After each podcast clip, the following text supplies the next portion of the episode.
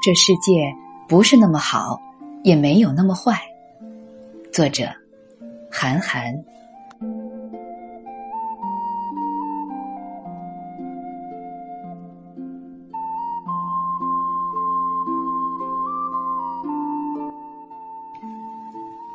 小野在很小的时候，从他奶奶这里学会了一套评判标准，那就是害虫和益虫。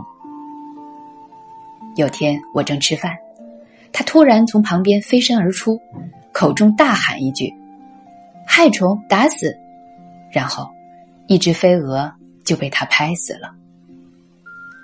我大吃一惊，说：“我去，小野，这是不对的。”这句话的结果就是，小野又学会了一句“我去”。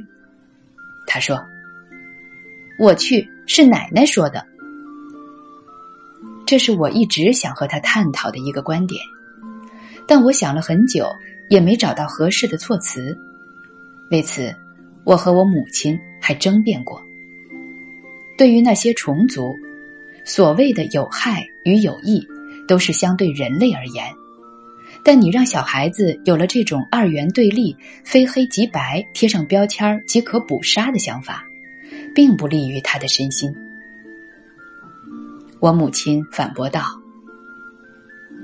那蚊子咬它怎么办？难道还要养起来？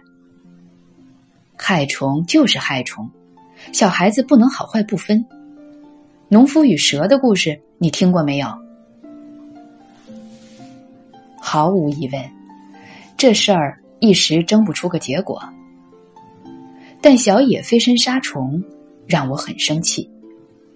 我站了起来。”以前所未有的严厉，再次责问他：“你可以吗？你可以这样做吗？”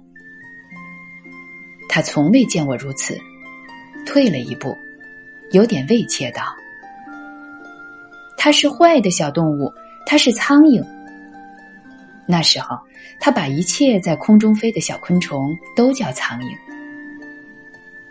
我突然思路开朗，构建了。关于此事完整的哲学体系，什么叫坏的？什么叫好的？伤害你的小动物就是坏的，不伤害你的小动物就是好的。这个菲菲的小动物伤害你了吗？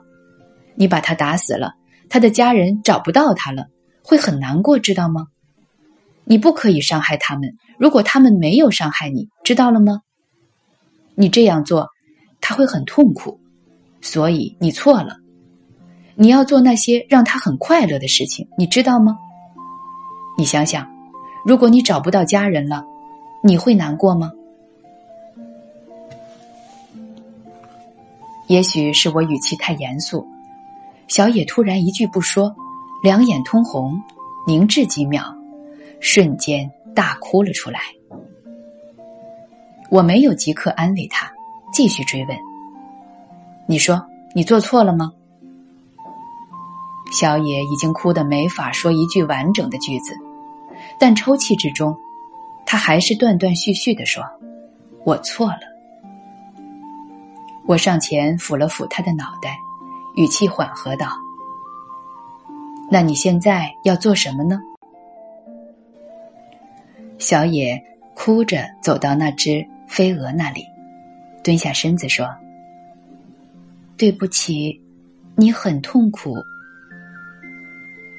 看着他，好几滴眼泪都落到地板上，我心疼不已，更怕他为此反而留下更大的心理创伤，便心生一计说：“别哭了，我们一起帮助他好吗？”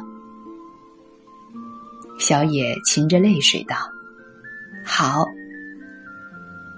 我把飞蛾捡起。带上小铲子，牵上小野，到了一片土地。我挖了一个小坑，让小野把飞蛾扔了进去，顺便也告诉他，这是飞蛾，不是苍蝇。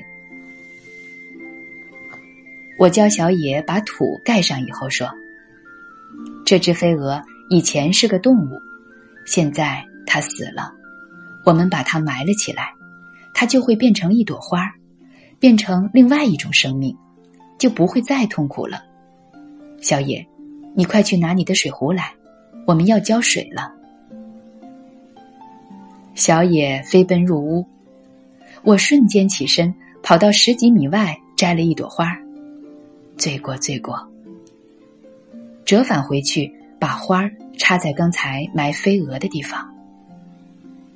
完成这个动作，小野正好提着水壶从屋里出来，他走到那朵花前。惊诧的说不出话。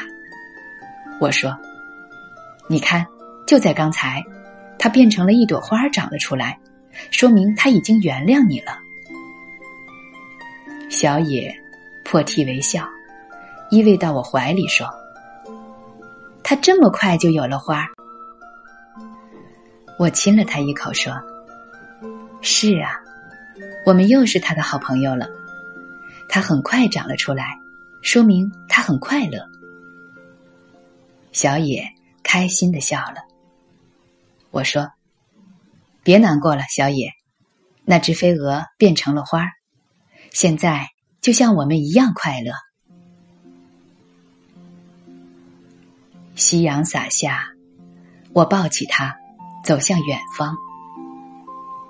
我想，所谓教育，也许就是这样。爱与耐心，加上孩子能明白的方式，这世界不是那么好，也不是那么坏，但这世界上的很多东西不能只用好或者坏来形容。初秋已经开始吹起凉风，但此情此景能温暖一切。他轻轻贴到我的耳边说。嗯，爸爸，那我们再去打一个飞蛾吧。